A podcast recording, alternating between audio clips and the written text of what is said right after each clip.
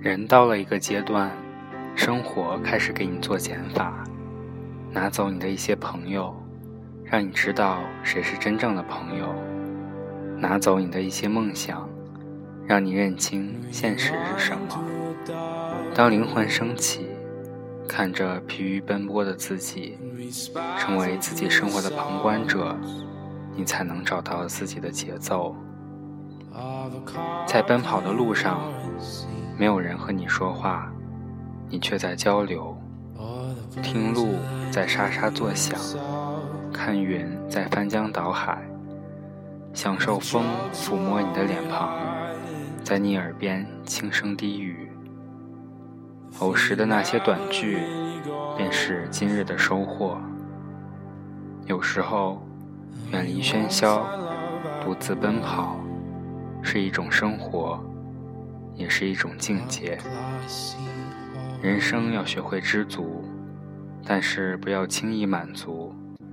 知足的人生，让我们体会到什么是幸福，什么事物才值得我们真心的去珍惜。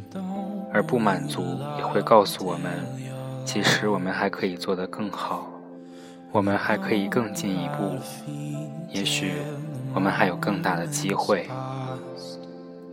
从明天起，做个幸福的人，跑步、读书、感悟生活。从明天起，关心身体和精神。我有两个爱好，让我成为更好的自己。从明天起，熟悉周围的每一条路，告诉他们你的幸福。那幸福的闪电告诉我的，我要告诉每一个人。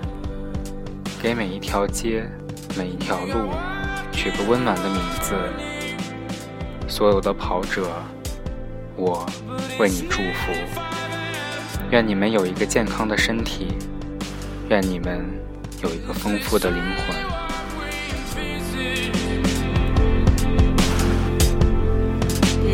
And